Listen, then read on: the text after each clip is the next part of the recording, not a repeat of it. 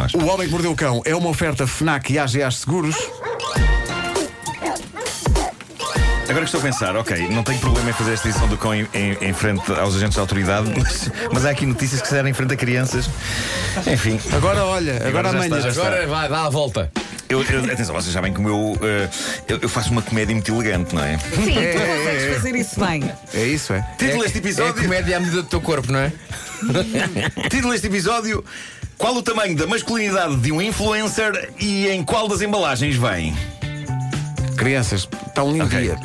Era- É isso, é. Embalagens. Mas antes de começarmos com as notícias realmente interessantes e relevantes, fica aqui um caso fascinante que faz pensar. É um caso sobre o que representa, na verdade, ter uma quantidade insana de seguidores no Instagram e sobre o que é ser um influencer. Ponhamos os olhos nesta jovem influencer. Ari é americana, tem 2,6 milhões de seguidores, lançou uma linha de t-shirts, investiu do bolso dela nas t-shirts, na sessão fotográfica em que posou com as t-shirts, promoveu-as nas suas redes sociais e vendeu. Zero.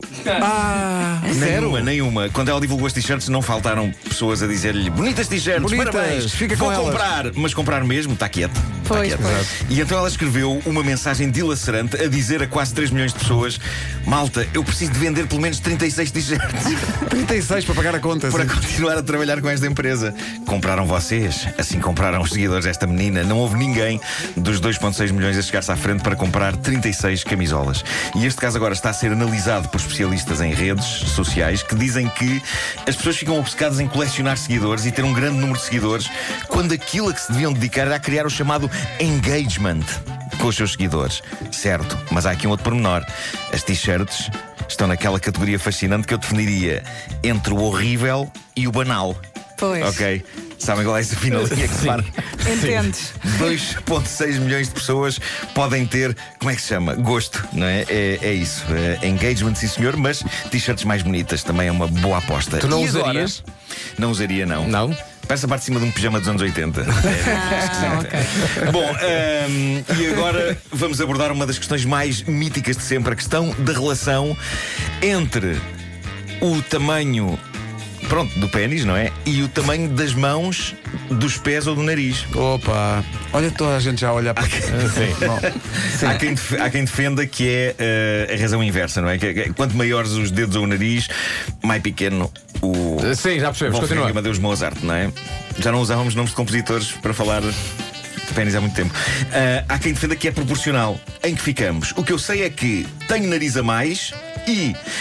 Não tendo, razão, não tendo razão de queixa do meu pene, eh, não se perdia nada em que uma parte da penca fosse lá para baixo, não é? Fazer um uma espécie de um desbaste da penca e reutilizar, não mandar para o contentor de pencas. Pois, pois, pois, pois, pois, pois, pois. Contentor de Tu pinga. defendes a reciclagem da pinca. Um- Oh, Pedro, Sim, deixa eu falar. sim, Marco, dá-me só 30 segundos. Sim. Estás a dizer isso e agora só recordo o momento em que tu, sabendo que ias falar disso, Sim. viste cerca de 10 miúdos a entrar aqui nesta Sim, sala sim, sim, sim. e tu sabias que ias falar sobre esse homem que mordeu o cão. Desculpa.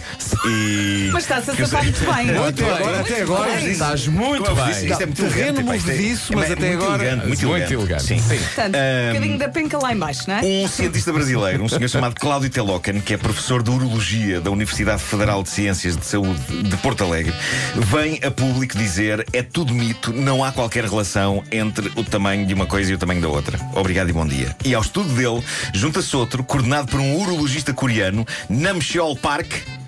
Na Coreia há imensos parques. Ah, É, tem muito espaço verde. Exato. Ah, isto foi um estudo incrivelmente dedicado, talvez até demais tendo em conta o grau de importância do assunto, mas tudo bem.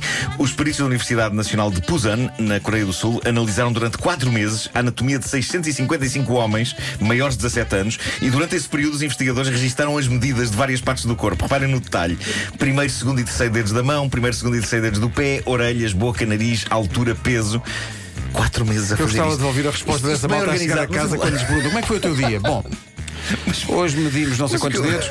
O que eu acho é que isto bem organizado fazia-se num dia, não é? As pessoas também. Mas pronto, conclusão. O tamanho das extremidades do corpo, isto é a conclusão do estudo na Coreia, não é suficiente para predizer o tamanho do pênis. Outra conclusão deste estudo do Dr. Namcheol Park, o tamanho médio do pênis dos sul-coreanos é 10 centímetros, que é um tamanho menor do que a média, por exemplo, na Inglaterra, que é de 13. Em que estado? Não sei, não investiguei. Querem jornalismo, vão à CNN.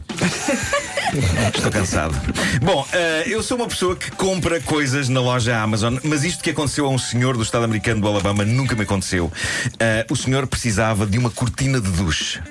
Então escolher na Amazon, onde hoje em dia, como vocês sabem, é possível comprar basicamente tudo, e encontrou o que queria. Hoje em dia, as entregas deste site são escandalosamente rápidas, na América é de um dia para o outro.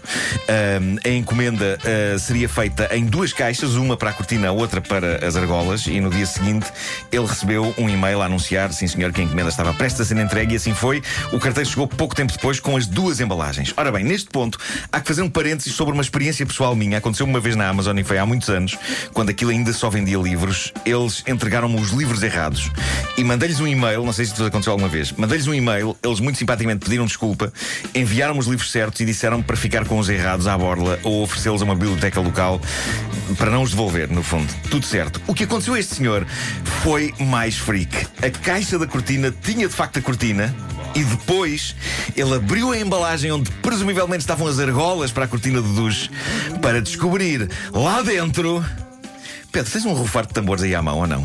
Então não tem. Então o Pedro não, tem eu- um tambor, o Eu Pedro está a dizer o eu gostaria próprio. de criar suspense aqui. Ok. Espera aí. Vai valer a pena o suspense. Uh, Podes, podes fazer Ele só. abriu a embalagem Sim. onde presumivelmente estavam as argolas para a cortina do duche para descobrir lá dentro. Vale a pena o suspense porque vocês nunca vão imaginar o que estava na caixa. Diz, homem! Podem tentar, mas espera, vão, pensem na última coisa que esperavam que estivesse ali em vez de umas argolas de cortina de duche Ah. e vão falhar. Mas eu com o escrevo que vão falhar. No entanto, se um de vocês acertar, eu ponho no meu testamento como beneficiário total de todos os meus bens. O quê? Tralha outra vez na cave? Não quero. Pá, não quero Não são acertar. grande coisa enquanto bens, Não mas. quero acertar. Bom, É pá, eu- uma caixa de bolas de Berlim com Nutella. Um não, livro. Não. O que estava na embalagem que o senhor Anéis, recebeu, anéis. em vez das argolas de cortinas de duche, Ana- era. Anéis, anéis, anéis penianos. Não. vi, Anéis vi. Não, penianos. não, não, não. O que estava lá. de. O que estava lá Um era, era um pequeno recipiente de plástico Um fechado contendo a amostra de urina de uma senhora. Obrigado e bom dia. Bom, na a amostra de urina de uma senhora, o frasco tinha um autocolante com o nome e a data de nascimento de uma senhora, e isto é novo em termos de confusão. E o senhor escreveu de imediato um e-mail para a Amazon que lhe deu mais ou menos a mesma resposta que me deram quando me entregaram os livros errados. guardar. Pedimos imensa desculpa e, tal como disseram a mim para não lhes devolver os livros, também disseram a senhora para ele não reenviar para eles a amostra de urina. Possivelmente disseram isto então- com mais veemência do que me disseram a mim para não devolver os livros. Ou então para dar, para dar à urina uma biblioteca. Exato. Não. É mais difícil sugerir isso perante o recipiente com urina, como saberá quem já tentou entregar eh, urina numa biblioteca, não é? Agora, Quem nunca? agora pensa. Uma vez tentei levar à torre do tombo. Agora não pensa quiseram. na senhora, não é? Coitadinha, A agora vai ter senhora que fazer xixi outra vez. Vai ao copo. médico, para o médico Como é dizer- que isto acontece? Agora pensa na senhora que vai ao médico, para o médico lhe dizer o resultado das análises. Olha, tivemos a analisar as suas argolas Exato. e de facto você está cheia de plástico. É isso, é isso. O que é giro é que ninguém lhe apresentou uma explicação para este tipo de confusão. Eu gosto desta naturalidade de, em vez das argolas para a cortina, recebeu uma amostra de urina de uma senhora para análise. É pá, acontece. Já vamos enviar outra vez as argolas. Pronto, um abraço. E enviaram. Um dia depois o senhor tinha as argolas e agora tem também uma amostra de urina que diz ele vai guardar uns dias até ver se aparece alguém a reclamar. E diz que depois vai deitar na pia. Eu acrescentei este remate à história só para poder dizer a palavra pia. Pia, é bem, é muito bem. Adoro. Bom. Temos sugestões FNAC, não é? Temos embora, vá. Já, isto já é tu, tarde, já é tu. tarde. Bom, eh, é sexta-feira, não queremos quatro fim de semana sem as habituais sugestões FNAC. Ainda por cima, este fim de semana é especial porque até domingo são os dias aderentes FNAC. Os dias aderente FNAC e há descontos até 50% para quem tem o cartão FNAC. Se gosta de ler Gabriel Garcia Marques, a FNAC sugere um novo livro de crónicas, chama-se O Escândalo do Século e tem os 50 textos jornalísticos mais importantes escritos por ele. Está disponível na FNAC com portes grátis e só hoje e amanhã com 20% de desconto. E há boas notícias para si que não foi a tempo de ver no cinema o filme Glass de M. Night Shyamalan. Está disponível um Blu-ray de importação em exclusivo na FNAC. E o seu portátil, se estiver a entregar a arma, a, a alma, a arma, a arma, sim, a alma ao criador, a FNAC sugere o Asus ZenBook UX333. Quero. É um portátil de 13 polegadas, é o mais pequeno do mundo.